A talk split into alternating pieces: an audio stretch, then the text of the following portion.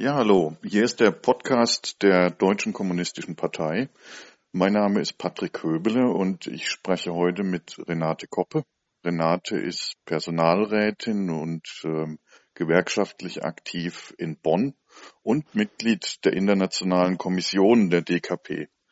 Renate, sag mal, die DKP will am 8. Mai, also am Tag der Befreiung, beziehungsweise in Russland, der früheren Sowjetunion, wird es ja am 9. Mai als Tag des Sieges gefeiert.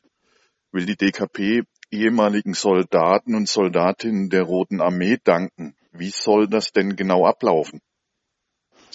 Ja, guten Tag, Patrick. Wir haben äh, mit unserer Bruderpartei der KPRF Kontakt aufgenommen und äh, unsere Aktion vorgeschlagen. Wir haben von mehr als 30 Veteraninnen und Veteranen, nicht nur aus Russland, sondern auch aus äh, der Ukraine, dem Donbass und auch aus anderen Ländern ähm, der ehemaligen Sowjetunion äh, Namen bekommen.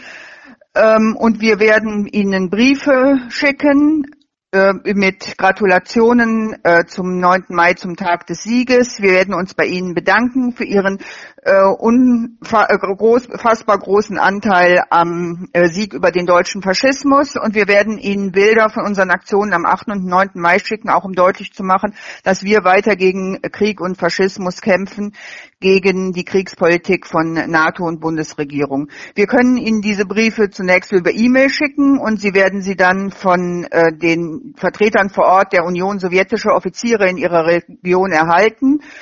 Ähm, und danach werden wir die Briefe, was natürlich dann einige Tage dauert, auch noch an die Veteranen selbst an ihre Postadressen schicken. Das ist, glaube ich, eine tolle Aktion. Ich finde vor allem auch, Sie haben das wirklich verdient. Ich habe gestern noch mal so ein bisschen nachgedacht. Ich habe auch dafür eine kleine Dankrede an Sie fertig gemacht, dass es ja schon so ist. Also ich bin Jahrgang 62 und eigentlich muss ich ja sagen, ja, ich habe denen mit zu verdanken, dass ich nicht in, in nicht Krieg und Faschismus erleben musste.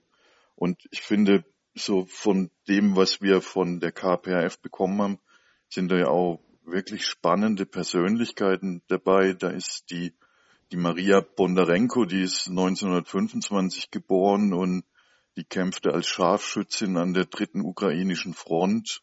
Da ist äh, Anatoli Sotikov, ähm, war Funker, kämpfte an der zweiten weißrussischen Front und ist heute noch aktiv. Da haben wir den Oberst Sabron Rysjakov, war an der Front in Stalingrad, Befreiung der Ukraine dabei und kam bis an die Oder. Wir haben jemanden dabei, der dabei war, als sich die amerikanischen und die russischen Truppen getroffen haben also ich finde wirklich, das ist eine, eine, ungeheuer spannende Geschichte und vor allem, Sie haben natürlich unseren Dank verdient, aber ähm, es gibt natürlich in unserem Land auch Leute, die das anders sehen.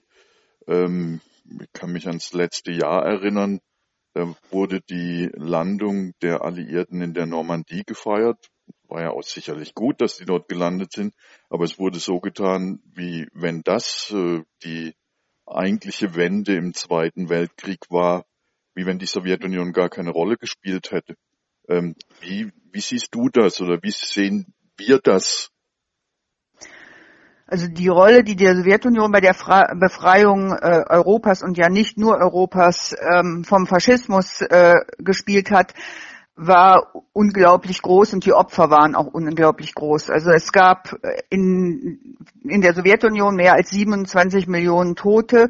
Es sind nur mal, damit man sich so klar macht, was äh, eigentlich die Folgen für das Land waren, äh, mehr als 1700 Städte und 70.000 Dörfer äh, zerstört worden im Rahmen dieses, äh, dieser Politik der verbrannten Erde, der faschistischen Wehrmacht.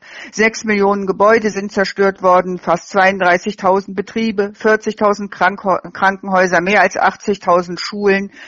65.000 Kilometer Eisenbahnlinie. Das nur als einige Beispiele. Das äh, Land hat äh, die allergrößte Last bei der Freiung vom Faschismus getragen und das dürfen wir auf gar keinen Fall vergessen. Und du hast recht, genau das wird im Moment äh, versucht äh, zu machen. Und nicht nur im Moment, sondern das ist gleich nach äh, 1945 hat das eigentlich begonnen. wo es natürlich in der Bevölkerung aller Länder eine unglaublich große Sympathie für die Sowjetunion gab, aber es gab bei den Herrschenden in den imperialistischen und kapitalistischen Ländern auch eine große Angst vor dem siegreichen Sozialismus wozu das geführt hat, hat man ja sehr schnell gesehen, dass äh, in Westen Deutschlands von einer Entnazifizierung nicht wirklich die Rede sein konnte, sondern ehemalige Nazis, Faschisten wurden ganz schnell zu Aufbau eines Frontstaates gegen den Sozialismus herangezogen wieder. Ja, ich, ich glaube, also ich glaube, wir sind uns sicherlich einig, dass die, die Soldaten aller Alliierten eine, eine Riesenleistung verbracht haben, aber ich glaube schon, man muss auch historisch sagen, dass ähm, Frankreich, Großbritannien, auch die USA ähm, doch oftmals hin und her gerissen waren. Also ich komme nochmal auf die Landung in der Normandie zurück. Die war ja nun auch sehr spät. Die war im Jahr 1944. Also zu einer Situation, wo man eigentlich sagen konnte, es war doch relativ klar, dass der Faschismus den Krieg verlieren wird und die Rote Armee war auf dem Vormarsch. Ähm, wenn ich es richtig sehe, ist ja sogar so, dass ähm, Ende des letzten Jahrhunderts Informationen rausgekommen sind, dass äh, Churchill kurz vor Ende des Krieges sogar noch eine Planung in Auftrag gegeben hat, ob man nicht doch äh, mit Teilen der deutschen Armee äh, gegen die Sowjetunion losziehen kann. Ich glaube, das hatte damals den Namen Operation Unthinkable, also undenkbare Operation, aber sie war eben offensichtlich für ihn doch denkbar. Ähm ja, sie war Sie war für ihn denkbar und da war ja geplant, dass äh, britische und US-amerikanische Divisionen aus der Gegend um Dresden, äh, also inmitten der sowjetischen Kampflinie damals, gegen die Sowjetunion ähm, einen Überraschungsangriff durchführen sollten. Und äh, zu die, es war in diesen Plänen sogar, dass äh, etwa 100.000 Wehrmachtssoldaten, die Kriegsgefangene damals äh, schon gewesen sind, da äh, mit eingesetzt werden. Das wurde offenbar damals auch vom ähm, britischen Militär als nicht realistisch eingeschätzt, aber diese Planungen hat es in der Tat gegeben. Und äh, interessant ist auch, dass wenige Jahre später, ich glaube, das war 1949, diesmal unter äh, von US-Seite, eine Operation Dropshot äh, geplant war, also wenige Jahre nach dem Sieg über den Faschismus, wo mit ähm, äh, Atombomben und konventionellen Sprengköpfen äh, 200 äh, Ziele in der Sowjetunion angegriffen werden sollten, um äh, die Industrie und äh, Luftwaffe der Sowjetunion zu zerstören. Da, auch das ist dann niemals in die Tat umgesetzt worden, aber diese Pläne sind irgendwann in den 70er oder 80er Jahren auch bekannt geworden. Hm. Wird bei uns ja kaum drüber gesprochen. Ne? Gesprochen wird relativ viel und müssen wir vielleicht auch nochmal drüber sprechen, weil das ja doch so ein bisschen ein Juckelpunkt ist über den sogenannten Hitler-Stalin-Pakt, also ähm, den Vertrag zwischen der Sowjetunion und äh, Nazi-Deutschland. Ähm, äh, wie, wie würdest du das heute einordnen aus heutiger Sicht? Ja, äh, allein der Begriff Hitler-Stalin-Pakt äh, ist ist ja schon ein Begriff, der irgendwie deutlich machen soll, ja, da haben zwei Diktatoren zusammengearbeitet, also von der bürgerlichen Propaganda. Das Wort Pakt ist ja immer was, was ähm, ja, als äh, wie Warschauer Pakt statt Warschauer Vertragsorganisation, was einen negativen Eindruck vermitteln soll. Ähm, tatsächlich sehe ich das so, dass der deutsch-sowjetische Nichtangriffsvertrag im Jahr 19, der im Jahr 1939 ja geschlossen worden ist, ein Mittel war, Zeit zu gewinnen. Seit 1933, 34, also praktisch seit Beginn ähm, der Machtübernahme der Faschisten in Deutschland, hat die Sowjetunion auf verschiedene Weise äh, versucht, ähm, Bündnisse ähm, gegen die beginnende Aggression des faschistischen Deutschland zu erreichen. Äh, es gab auch zeitweise ein Bündnis mit Frankreich und der Tschechoslowakei. Es gab viele Versuche, ein Bündnis mit äh, Hitler-Deutschland ähm, zustande zu bekommen. Äh, man muss dann sehen, dass 1938 Großbritannien und Frankreich mit Deutschland und Italien ein, äh, im Münchner Abkommen ähm, die Annexion eines Teils der Tschechoslowakei durch Deutschland vereinbarten, ohne die Tschechoslowakei überhaupt einzubeziehen und letztere dann auch zwangen, das zu akzeptieren.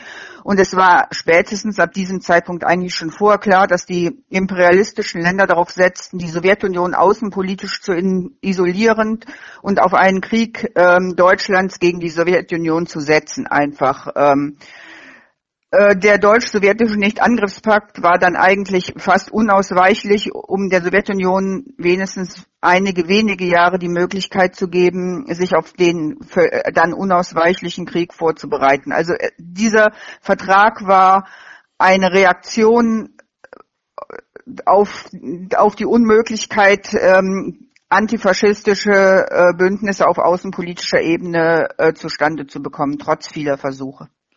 Ja, ich finde auch ganz interessant, ich habe vor kurzem mal so eine Liste gekriegt, ähm, wer denn alles vorher mit äh, Hitler-Deutschland Verträge abgeschlossen hat. Also das war im Jahr 1933 ähm, ein Vertrag mit ähm, Großbritannien, Frankreich und Italien, 1934 ein Vertrag mit Polen, 1935 ein Vertrag wiederum mit Großbritannien, 1938 ein Nichtangriffsvertrag mit Großbritannien, 1938 auch ein Nichtangriffsvertrag mit Frankreich und so weiter und so fort. Und darüber redet keiner, aber alle reden über den sogenannten Hitler-Stalin-Pakt. Und ich finde, du hast es ja angesprochen, ähm, gerade das Beispiel der Zerschlagung der Tschechoslowakei und der Nichtreaktion, nannte sich ja damals auch Appeasement-Politik von vor allem Frankreich und Großbritannien, war natürlich, glaube ich, für die Sowjetunion wirklich ein warnendes Beispiel, dass man sich leider auf die späteren Alliierten damals nicht verlassen konnte.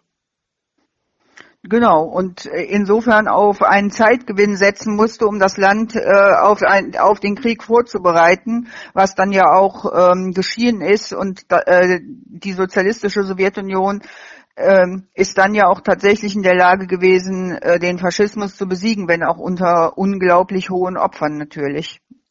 Jetzt wird aber ja immer noch darauf verwiesen, dass es ja zum eigentlichen Nichtangriffsvertrag auch ein geheimes Zusatzprotokoll gab und auf Basis dieses geheimen Zusatzprotokolls ähm, Truppen der Sowjetunion, als dann äh, Hitler-Deutschland in Polen eingefallen war, auch vorgerückt sind auf polnisches Gebiet. Da habe ich jetzt mal ähm, gelesen, dass das ähm, alles ehemalige russische Gebiete waren, die durch Polen ähm, Russland beziehungsweise der Sowjetunion ähm, wegannektiert worden sind. Stimmt das?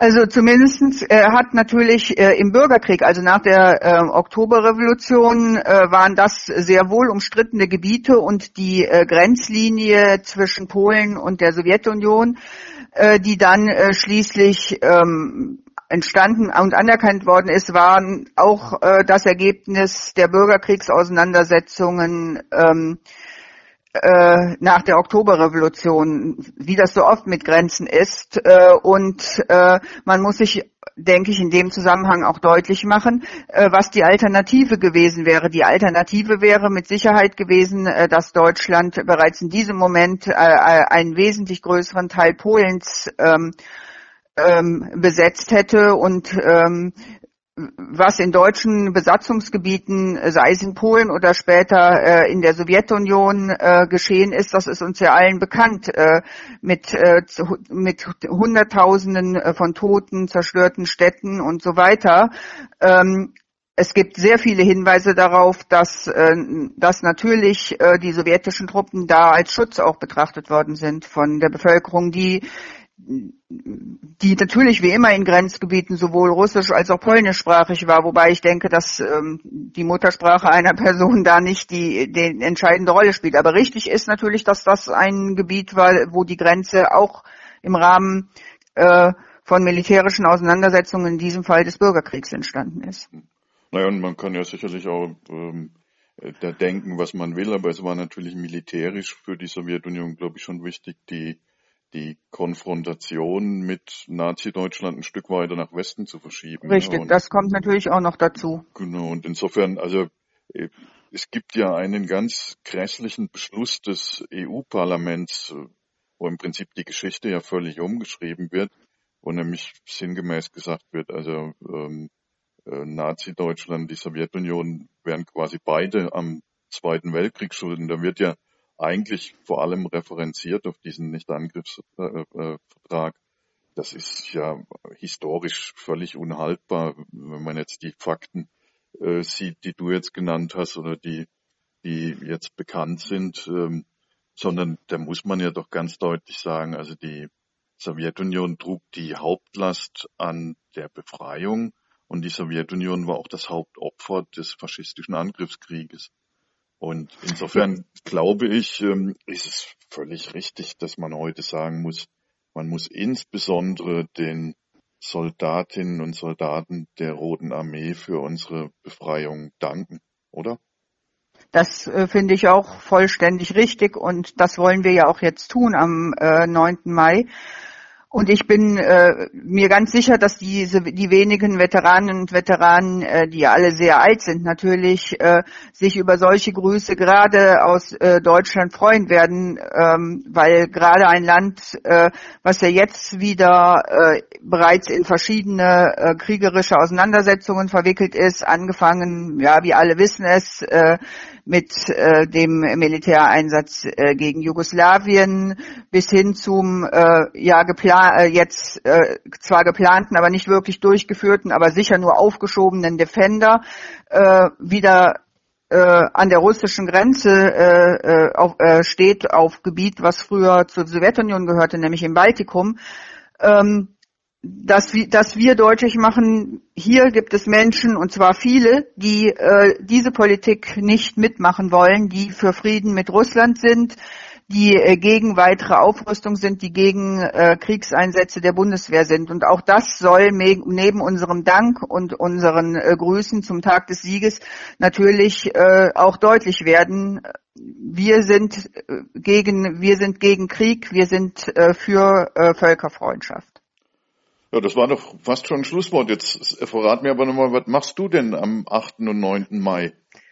Am 8. Mai werden wir hier in Bonn ähm, mit Bündnispartnern ähm, eine kleine Kundgebung am Gedenkstein für die Opfer des Faschismus in der Bonner Innenstadt machen. Und am 9. Mai werden wir an einem Gedenkstein auf dem Friedhof, wo Gräber von äh, sowjetischen Kriegsgefangenen und Zwangsarbeitern äh, sind, ähm, hier in unserem Kreis in Siegburg eine kleine Kundgebung machen, die von äh, russischen Genossen ähm, äh, angeregt worden ist. Äh, ja, wir werden also am 8. und am 9. Mai hier bei uns im Kreis aktiv sein. Toll, dann hoffe ich, dass wir unseren Zuhörerinnen und Zuhörern ein bisschen Mut gemacht haben, am 8. Mai rau rauszugehen, zu sagen, dank euch, ihr Sowjetsoldaten, die Aktion zu fotografieren und möglichst an die Redaktionsadresse der UZ zu schicken, damit am 9. Mai die Veteraninnen und Veteranen der Roten Armee wirklich viele, viele Bilder von Friedensaktionen, von antifaschistischen Aktionen, von Danksagungen hier aus Deutschland kriegen. Ich glaube tatsächlich, das haben sie nicht nur verdient, sondern ich bin mir auch sicher, sie werden sich sehr darüber freuen. Danke, Renate. Danke, Patrick.